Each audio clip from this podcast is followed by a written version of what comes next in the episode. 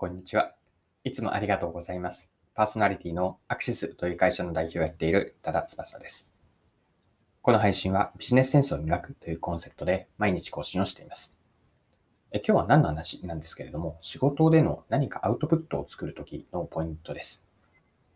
こう企画書とか報告書ですかね。まあ、そうしたアウトプットを作るときに中身を磨いていくためにどういうふうにすればいいのか。具体的には3つの着眼点で作っていこうという話です。3つの着眼点とは何でしょうか？それでは最後までぜひお付き合いください。よろしくお願いします。はい。え今日のテーマは3つの着眼点でえアウトプットを磨いていこう、作っていこうという話です。ここで言っているアウトプットというのは、抽象的なレイヤーであれば、例えば戦略を作るとか、何か施策を作っていく打ち手、アクションですね。より具体的なもので言うと、企画書とか報告書、レポート、まあ、こういったものを今アウトプットと言っているんですが、アウトプットの中身を磨いていくために3つの着眼点、これを使ってやっていこうという話です。でこれは私の経験談からなんですが、例えば戦略を作ろうとしたときに、あの、戦略を作るためのフレームであるとか、まあ、手順は頭に入っていても、作れない、作れない時があるんですね。ま、いざやろうとしても手が止まってしまうんです。で、この状況でですね、どういった原因があるかというのを考えてみると、突き詰めると2つなんです。1つ目が必要な情報が足りていないことです。でこれは前提としてそもそもわからないので作れないという状況なんですね。で、もう1個があって、仮に必要な情報が足りていても作れない時があって、それが問いの立て方が適切ではないという状況なんです。で、今回はこの話から展開していきたいんですが、問いの立て方が適切ではないというのは、さらに分解すると2つあって、1つはそもそも問いが間違っていること。もう1つは問いの方向性としては正しいんだけれども、問いの解像度が荒い場合です。こうざっくりとした問いしか立てられないので、何かアウトプットを作る。例えば企画書とか、今の想定では戦略なんですけれども、戦略を作るときに問いが曖昧、あるいは、そうですね、こう解像度が荒いという表現がいいんですかね。こう、うん、荒いので、そこから問いの分解がまだできていないと手が進まないんです。はい。では、ここからどうすれば問いの立て方を適切にしていく？別の表現をすれば問いの解像度を上げられるかという話をしていきましょう。していきます。私が意識したいと思っていることは、3つの着眼点から問いを磨いていくといいなと思っています。3つの着眼点というのは、3つの視ですね。視というのは、あの、漢字の視力の視、見るという視の視力の視なんですけれども、3つの視なんです。1つが視点、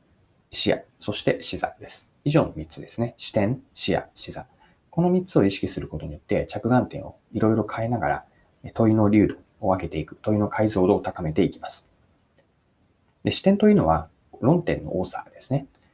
で視野というのは見る領域の広さです。で領域というのはさらに2つに分けることができると思っていて、1つは空間的な視野、もう1つが時間軸の長さです。で3つ目の視座、これはどの立ち位置から見るかですね。視座は高いか低いかになります。以上の3つの視ですね。視点、視野、視座を使ってアウトプットを作るとき、例えば戦略とか何かアクション、企画書を作っていくときに磨いていきます。で、とはいえ、じゃあ3つ一気にやろうとすると、なかなかこう頭がそこまで追いついていかないというのが私の場合があるので、ま順番に1つずつ、えっと、3つの詩を見ていくようにしています。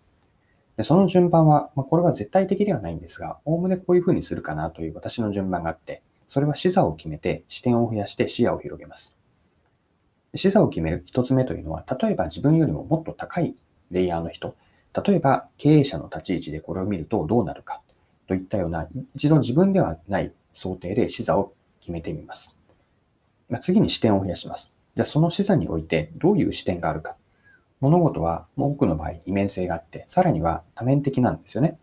例えば、そうですね、自社だけではなくて、競合の視点ではどうなるか、お客さんの視点ではどうなるか、相手視点と自分視点といったような複数の視点で同じものでも視点を変えることによって違った切り口になっていきます。はい。で、3つ目は視野を広げます。で先ほど視野は2つに分解できると言ったんですが、1つはエリアですね。空間的な視野を広げ。見る全体像を広げています。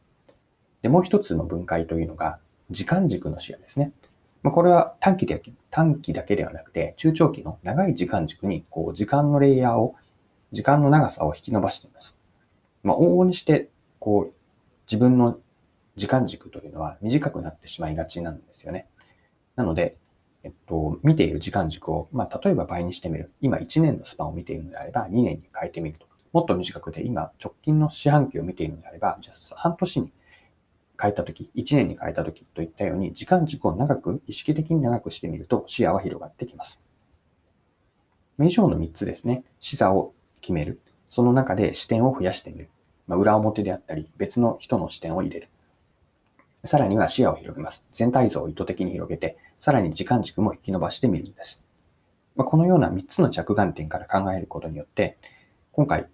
えっと、深めている、一緒に考えてきた何かアウトプットを作るときに中身を詰められない原因の一つ、ま、適切ではない問いの立て方。さらにもう少し言うと、問いの流度が荒い場合ですね、解像度が低い場合に、この3つの着眼点、視座、視点、視野を意識しながらやっていくと、あの、解決していくかなと思うので、この視座を変える、視点を増やす、視野を伸ばす、広げるというのを行ったり来たりしながら、まあ、抽象と具体を往復するイメージですかね。これによって問いの中身を作っていく、え問いの中身を適切に解像度を高めていってアウトプットにつなげていくと何かヒントになるかなと思います。